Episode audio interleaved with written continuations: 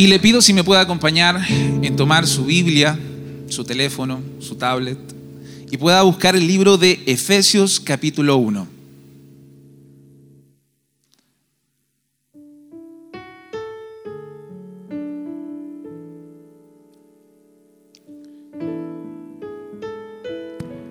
Si lo encontró, me dice amén.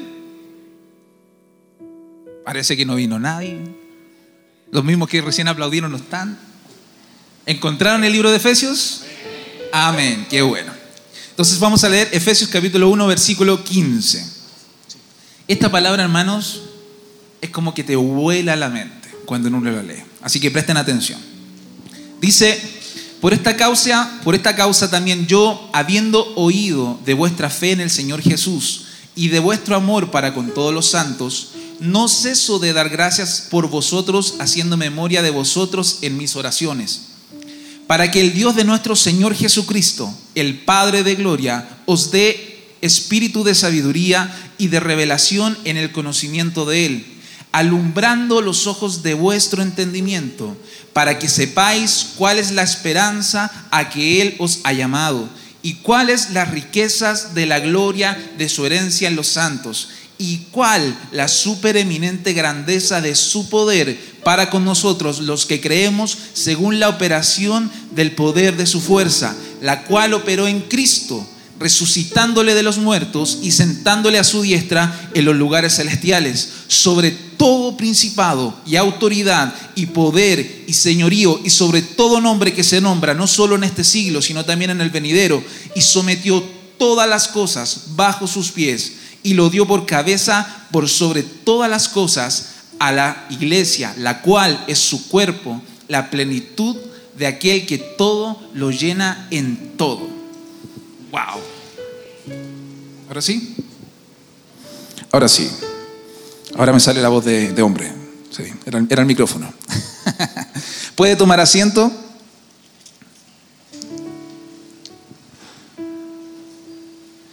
Qué hermoso es poder en este tiempo caminar en los caminos del Señor. Creo que una de las cosas principales que nosotros como iglesia, como hijos de Dios, debemos entender es cuál es el movimiento de Dios en este tiempo. Usted sabe que usted está parado en uno de los mejores tiempos en la historia, en las cuales la revelación del Señor ha ido creciendo cada vez más y estamos expuestos a los tiempos de mayor presencia del Señor a lo mayor, al mayor tiempo de entendimiento del Señor, a los mayores tiempos de sabiduría del Señor. Sabe que si usted y yo estamos aquí y tenemos la gracia y el favor del Señor de poder haberlo conocido, no fue por nosotros. Alguien pagó el precio hace muchos años para que usted y yo conociéramos al Señor. Pudieron haber sido sus padres, pudieron haber sido sus abuelos, pudo haber sido el tío, pudo haber sido alguien, pero alguien pagó el precio para que usted conociera del Señor. Entonces usted caminó en los caminos del Señor, tuvo algún, algún, escuchó algo del Señor en su camino en la vida y algo lo conectó con Él. Pero allí nace un problema para el día de hoy. Porque muchas de las cosas que nosotros vivimos, pasamos y nos enseñaron, se transformaron en hábitos y enseñanzas en nuestra mente que se transforman en fortalezas. Cuando la palabra dice que nosotros en Cristo somos nueva criatura, las cosas viejas pasaron y aquí son todas hechas nuevas. Cuando usted y yo estamos en Cristo, todas las cosas fueron hechas nuevas. Ya todos los errores, ¿cierto? Todas las cosas del pasado ya fueron enterradas. Enterradas para el Señor porque las olvidó. Pero nuestra mente y el diablo nos juega una mala pasada constantemente porque la trae a memoria. Y nos hace recordar y nos hace vivir y nos hace pensar bajo las estructuras que nos enseñaron, bajo las fortalezas que nos hicieron crecer. Porque muchas de las decisiones que hoy día tú has tomado en tu vida, muchas de ellas no fueron por lo que el Señor te dijo, sino por lo que un papá te enseñó, por lo que un tío te enseñó. Muchas de las decisiones financieras que tomaste fue porque alguien te aconsejó que era lo mejor. Pero ¿quién te dijo que era lo correcto? Entonces, Hoy día tú me podrías decir, he tomado buenas decisiones o malas decisiones. Hoy día estás parado frente a buenos resultados o malos resultados. Hoy día estás parado a lo mejor en el lugar donde no quieres estar por muchas de las enseñanzas y estructuras y fortalezas que fueron formadas en ti. Pero déjame decirte, hermano, que en Cristo Jesús las cosas son nuevas. Y entre cada vez más revelación tenemos de Cristo Jesús, vamos conociendo la verdadera identidad que tenemos en hijo, eh, como hijos de Dios. Porque la única manera de poder saber quién eres es a través de tu creador. Y tu creador es el Señor. Tu creador es Jesús.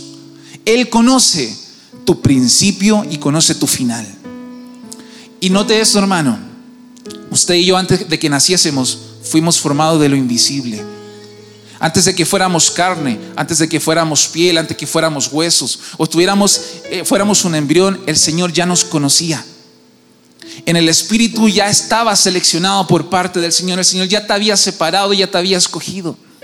Y ya está escrito todo lo que está en tu vida, tu principio y tu final. El Señor te conoce y cada pelo de tu cabeza Él lo conoce. Entonces hoy día estamos frente a una gloria del Señor que lo conoce todo delante de nosotros.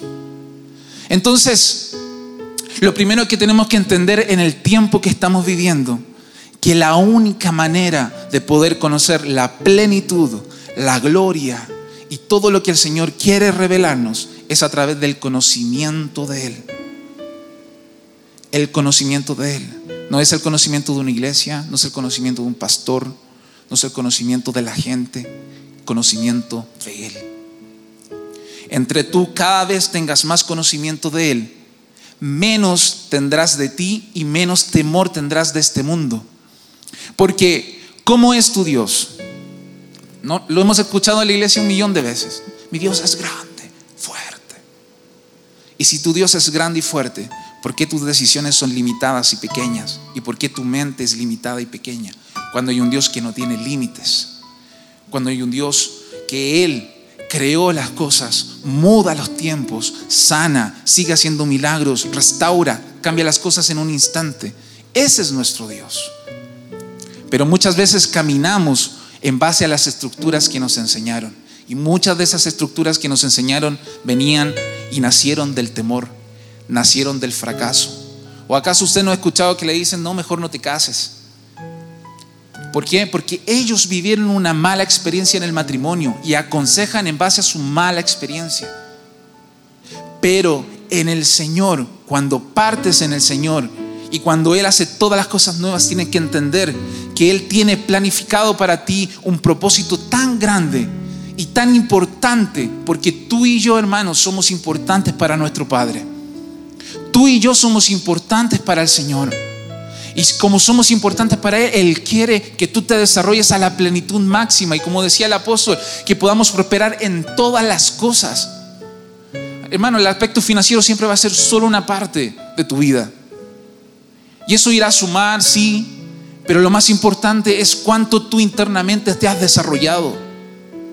Tú me puedes mostrar muchas apariencias por fuera, pero la verdadera persona es la que llevas por dentro. Esa persona que nadie ve cuando estás en tu habitación llorando, cuando cierras la puerta, cuando de repente no te quieres bajar del auto y te quedas sentado un rato más porque no sabes cómo le vas a decir eso a tu esposa cuando llegues a casa, que te echaron del trabajo, que no pasó esto. Esos momentos íntimos son los verdaderos que sale quiénes somos. ¿Por qué cree que el Señor dice, y cerrada la puerta, yo me meteré en la intimidad con el Señor y aquel que esté en la intimidad con la puerta cerrada, entonces yo lo recompensaré en público. Porque el Señor necesita que seamos una iglesia que esté en intimidad con Él, que esté enamorándose de Él, que esté abrazándolo a Él. Hermanos, entre usted más tenga eso, más intimidad tenga con el Señor, se dará cuenta que todo lo que enfrente será tan pequeño todo lo que enfrente será tan diminuto, porque lo que portas es más grande. Hoy día en la mañana el pastor, durante los tres mensajes que ministró, conectó con cosas tan importantes como entender que el conocimiento de nuestro Padre nos permitirá orar de la manera correcta. Porque muchas de las peticiones que no son contestadas son porque tengo más conocimiento del problema que el conocimiento que tengo de mi Señor. Muchas veces cuando nos vemos enfrentados a enfermedades, cuando nos vemos enfrentados a una dificultad, lo primero que hago, ay santo, tengo este dolor aquí en la cabeza. Y busco en Google y digo, santo, a ver, estos dolores, ¿de qué son? Y me tira un sinfín de enfermedades. Lo único que está provocando eso es que recuerde que todo lo que entra dentro de usted entra por la vista, por lo que lee, por lo que escucha. Entonces, si su constante es llenarse de eso, ¿qué va a salir de usted? Temor. Entonces, cuando el doctor le diga que usted tiene cáncer, que usted tiene esto, que usted tiene otro, usted va a comer esas palabras y eso es lo que va a atesorar. Y bajo eso se va a mover. Pero si a usted el doctor le dice eso, pero usted durante antes estuvo con el Señor, estuvo leyendo la palabra y se da cuenta que el Señor sigue haciendo milagros, que es un Dios de milagros, que es un Dios que con la fe sigue transformando vidas, lo que diga el doctor es irrelevante. Porque yo sé quién es mi Dios. Sé que es lo que puede hacer. En esa relación tú te tienes que mover. Este año va a ser un año que va a haber muchos cambios porque así como suceden cosas en el mundo natural, suceden en el mundo espiritual. Y recuerde que todo lo que yo atase aquí en la tierra será atado a los cielos y todo lo que desatase en los cielos será desatado aquí en la tierra. Hay un reflejo de las cosas que están sucediendo y están hay transiciones en el mundo. Están habiendo cambios en el mundo. Están habiendo crisis en el mundo. Están habiendo situaciones en el mundo. La pregunta es, ¿nosotros estamos haciendo percibidos? ¿Estamos entendiendo los tiempos del Señor? ¿Estamos siendo como los hijos que entienden el tiempo que están viviendo? ¿O vivimos el día a día como un día más, una semana más, un mes más? Tenemos que ser una iglesia intencional, hermanos.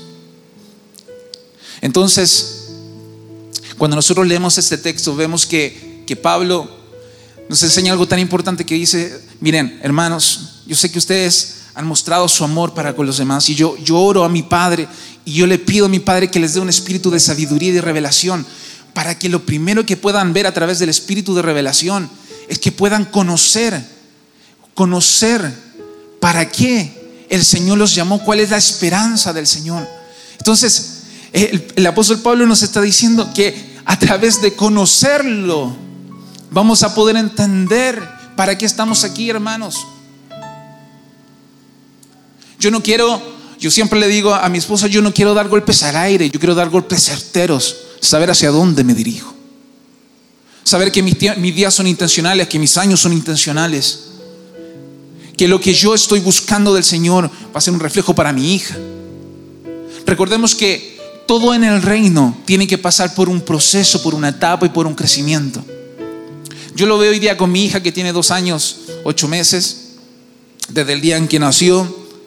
Yo puedo ver cómo ella, cuando yo le, la primera oración, la puse al Señor, le entrego las, palabras y, y le profeticé a mi hija.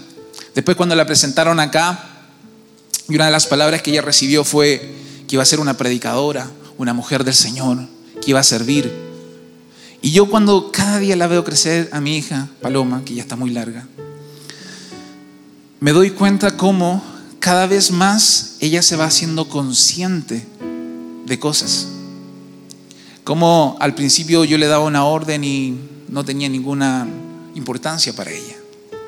Pero cada vez la voy guiando más y cada vez que le doy una orden, ella obedece. Cada vez que le digo, hija, haga esto, lo hace. Veo como ella, por ejemplo, ya está orando. Ya está orando en la mesa, cuando, antes de los alimentos. Veo como en la noche ella me dice, papá, oremos y con dos años, ocho meses, yo con dos años, ocho meses, ¿qué hacía? No me acuerdo. Pero con dos años, ocho meses, ella ya me toma la mano y oramos, se queda tranquila. Entonces, eso también me enseña de parte del Señor, como nosotros como hijos de Dios vamos creciendo en esto, vamos creciendo en el camino. Pero el problema es que no podemos tener 20 años en la misma etapa, no podemos tener 30 años en la misma etapa. Porque eso quiere decir que no estamos conociendo a nuestro Señor.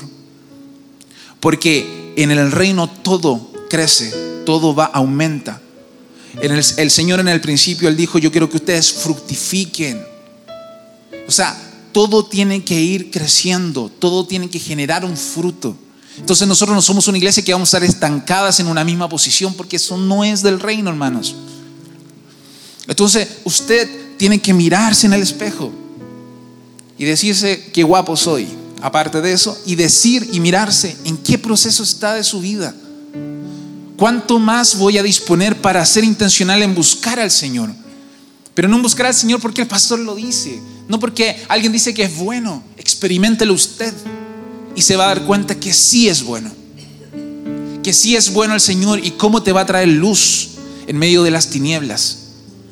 En la mañana el pastor decía, necesitamos más luz para que las tinieblas se vayan disipando y la luz es la palabra, luz es Cristo.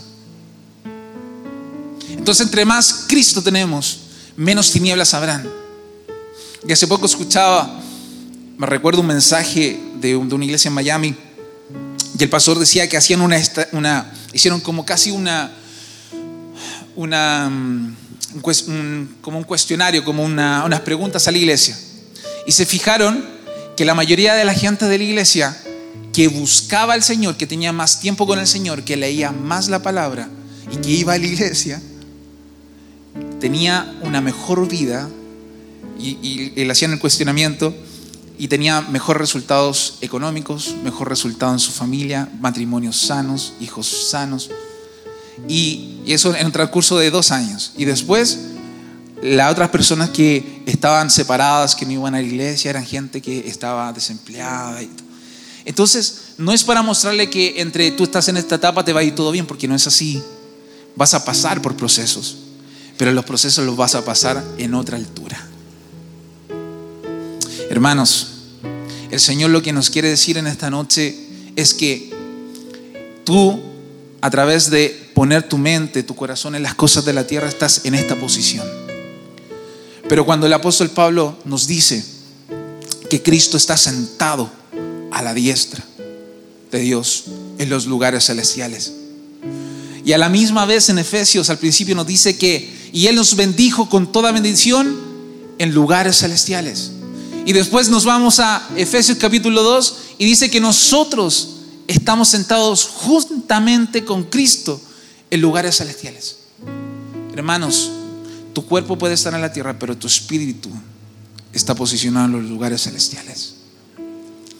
Es decir, tú y yo no podemos estar tomando decisiones en base a lo que vemos, a lo que sentimos porque nuestro espíritu está en los lugares celestiales y la única manera de ver lo que está bajo la tierra es desde la altura, es la manera correcta. Porque así vas a poder dimensionar todo. O porque la Biblia nos, nos señala al águila como un animal a seguir por la posición de la altura. Cada vez que el Señor habla acerca de que las alturas, o sana Dios en las alturas, nuestro Cristo está posicionado en las alturas es porque la iglesia tiene que estar posicionada en las alturas. Porque la única manera de este tiempo vivir lo que el Señor está manifestando es que tenemos que estar posicionados en las alturas. Amén. ¿Vamos bien? Amén. lo noto bien ahí. Entonces lo primero que debemos hacer es crecer. Porque a veces hemos crecido como cuerpo, iglesia, pero seguimos teniendo una mentalidad de niños como iglesia. A veces la, gente del mundo mide la iglesia por volumen, por cantidad de asistentes en un templo. Pero eso no es señal de nada, hermanos. La verdadera señal es cuánto has crecido tú por dentro. Cuánto has cambiado tú por dentro. Cuánta, cuánto tú has madurado. Cuánto tú has pasado 15 años en la iglesia y sigues en la misma posición. Algo anda mal. Porque como iglesia debemos crecer. Y tu medida sin Cristo siempre va a ser la medida que te va a limitar. Todo lo que tú dejas fuera de Cristo va a ser lo que te va a limitar. Y te vas a dar cuenta que lo que caminas y vives vas a estar limitado porque dejaste a Cristo fuera. Pero si tú te posicionas en Cristo, tú te posicionas en las, alturas, déjame decirte que en nada habrá un límite, en nada habrá una, algo que no puedas vencer, porque en Cristo todo es posible. Y todo es posible para el que cree. Hermanos, el apóstol nos enseña que dice, yo creí por cuanto hablé. También dice que no, no ocupemos nuestras palabras en vano y que de toda palabra tendremos que dar cuenta un día. Yo cada vez me hacía consciente de eso. La madurez te permite ser cada vez más consciente de cada cosa, de cada palabra, de cada acción. Ya nada es al azar. Por eso recuerdo el pastor Germán cuando decía, la vida no se vive, sino que se gobierna. Porque cada decisión que tú tomas, cada conversación que tienes con el hermano de al lado, cada conversación que tienes en tu casa, cada palabra que sale de tu boca, condiciona algo. Porque dice la palabra que no puede haber dos fuentes diferentes. Tiene que haber una fuente y de tu boca tiene que salir vida, no maldición. Entonces, cuando el apóstol nos enseña de que creí por cuanto hablé, nos señala que cada vez que salga algo de tu boca, seas consciente antes de soltarlo. Porque eso señalará lo que realmente está en tu corazón. Y eso también edificará lo que quieres construir. Por eso es importante que cada vez que expongas y salga algo de tu boca, sean palabras que edifiquen, que sean palabras de fe, que sean palabras que permitan traer restauración, que permitan traer sanidad, que permitan traer vida. Que tus palabras sean consecuentes con la vida en Cristo. No puedes andar por la vida maldiciendo. No puedes andar por la vida criticando. No puedes andar por la vida atacando todo lo que se te viene por delante. Y diciéndole, Señor, ¿por qué me pasó esto? Señor, ¿por qué pasa esto? ¿Por qué tengo que vivir esto? Es que yo sé que vivimos procesos y lo sé. Pero si tú eres consciente de lo que salga de tu boca, aún en los procesos hablarás lo correcto. Dirás lo correcto. Hablarás palabras de fe aún en la enfermedad. Hablarás palabras de fe aún en la escasez. Porque tu vida no se condiciona según lo que tienes, lo que pasas sino que tiene, tu vida se condiciona en la posición como hijo de Dios en Cristo Jesús y en esa fe debes hablar. Entonces, hermano, seamos conscientes de nuestras palabras. Seamos conscientes de lo que decimos. Seamos conscientes de lo que hablamos. Porque eso nos va a edificar o nos va a destruir. Eso nos va a sumar o nos va a restar. Entonces, si en este tiempo nosotros decidimos caminar en los lugares, en las alturas, necesitamos corregir nuestra boca. Necesitamos corregir lo que decimos. Para que si yo quiero ver un 2020 diferente o quiero ver un 2020 donde el Señor me abre un mejor lugar de trabajo, dígalo, profetícelo, declárelo. Si quiere ver restauración en su casa, profetícelo. Levántese en la mañana levantando su mano al Señor diciendo, Señor, esta, esta, semana será una semana llena de tu presencia. Esta semana yo veré la restauración en mi casa. Esta semana yo veré la sanidad de mis hijos. Pero si en tu boca está solo el temor de decir, no va a suceder, esto va a ser así, esto ya fue, no va a cambiar, esto es lo que va a ser, yo, yo soy así. Y cada vez vemos como padres maldicen a sus hijos, esposos maldicen a sus esposas sin darse cuenta por no gobernar su boca. Y después dicen, ay, es que tenemos problemas matrimoniales. Ay, es que mi hijo se fue de la casa ay, es que perdí esto. Es porque no cuidaste lo que sale de tu boca. Si estamos en el Señor, estamos en el Señor para aprender y para crecer. Y estamos para cambiar. Yo creo que no estamos aquí simplemente para recibir un mensaje, el Señor te va a bendecir y te, irá todo bien. Creemos que, creemos que estamos en un tiempo donde como hijos tenemos que ir creciendo. Y crecer conlleva gobernar todo el cuerpo y gobernar lo más importante que es la boca. Porque la boca es la espada. La boca te puede servir para edificar, pero también puedes destruir a alguien. De hecho, los mayores asesinatos no están hechos en la carne, sino están hechos dentro del corazón de las personas. Mucha gente está destruida por dentro por palabras que le dijeron, por palabras de maldición. Pero el Señor es bueno. El Señor es tan bueno que a través de su Espíritu Santo, que Él es el consolador, solamente doblando tus rodillas delante de Él, pon una palabra, yo estoy contigo, no temas. Aunque tu padre y tu madre te dejaré, yo con todo te recogeré.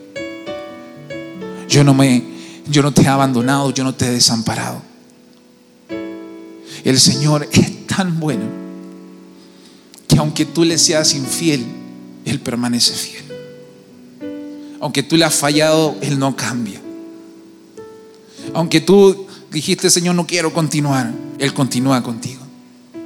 Aunque tú dijiste, ya no quiero seguir en este camino, Él sigue contigo, aferrado. Él no puede negarse a sí mismo. Él lo prometió que estaría con nosotros hasta el fin del mundo. Y Él dijo que en este mundo tendríamos aflicción, pero confiad. Confiad, yo vencí a este mundo. Este mundo jamás será mayor que Jesucristo. Y lo acabamos de leer.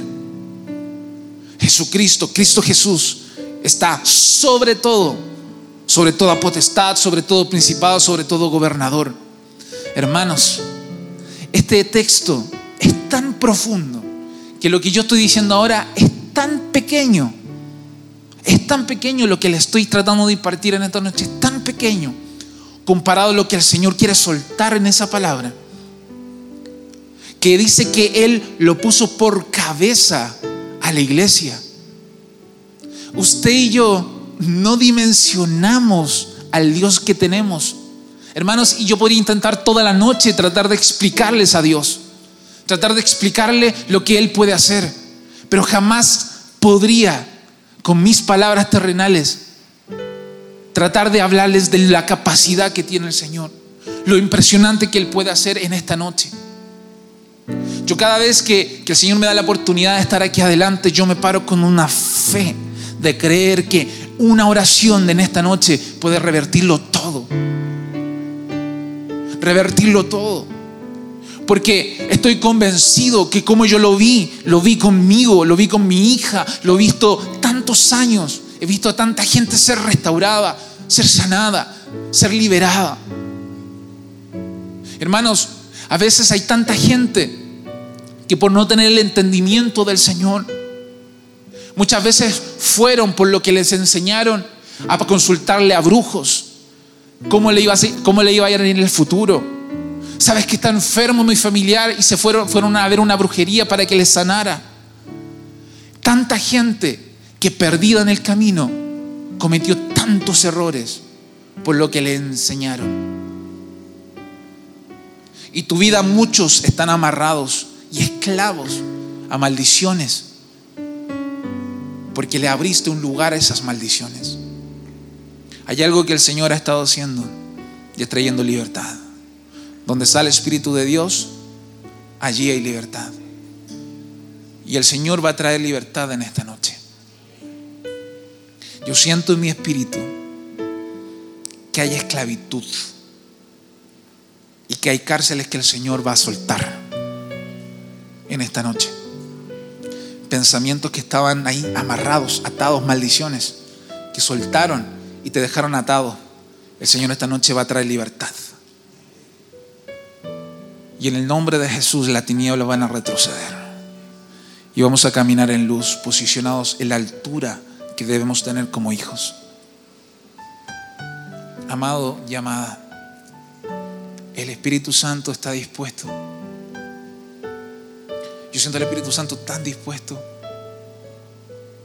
Yo siento cuando hoy estaba orando antes del mensaje y, vi una presencia de Dios tan hermosa. Y yo sentía en mi corazón que el Espíritu Santo quiere soltar diseños. Así como, como un tiempo fue con Moisés, cuando le mostró los diseños para formarlos y para hacerlos aquí en la tierra. Siento que el Señor tiene diseños. Pero a veces nuestros pensamientos están tan atados, nuestro corazón está tan amarrado a cosas que nos hicieron daño, a cosas que nos dijeron, a relaciones que no se cerraron, que no finiquitaron.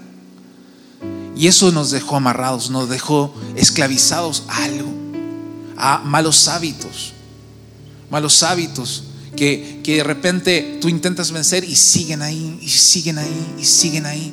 Hoy tú dices, ¿cuándo los podré vencer? Pero el Señor en esta noche te dice, yo voy a traer libertad. Voy a romper esas cadenas. Voy a sacar de la cárcel esas almas que estaban ahí atadas. Para que comience tu entendimiento a ser abierto. Porque el príncipe de este mundo quiere cegarnos. Lo que busca el diablo, hermanos, es cegarte, que no veas. Que no veas.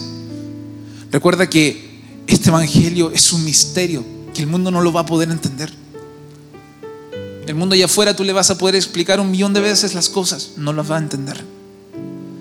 Porque la dimensión del Señor está oculta para aquellos que quieren buscarlo. Para aquellos que quieran buscar y hallarán. Golpearán y se les abrirá. Pero el Señor, que en esta noche está posicionado, porque hay una presencia de Dios que va a traer libertad, que va a traer un cambio. Y hermanos, con solo el hecho de esta noche traer un cambio en tu mentalidad, en tu pensamiento, en tu corazón, comenzarás a transitar un nuevo camino en el Señor. Y por favor, por favor hermano, sé consciente de que el Espíritu de Dios está en medio de nosotros. El Espíritu de Dios está en medio de nosotros para hacer un derramamiento de su gloria como nunca antes lo hemos vivido. Por favor, ponte, por favor, ponte de pie.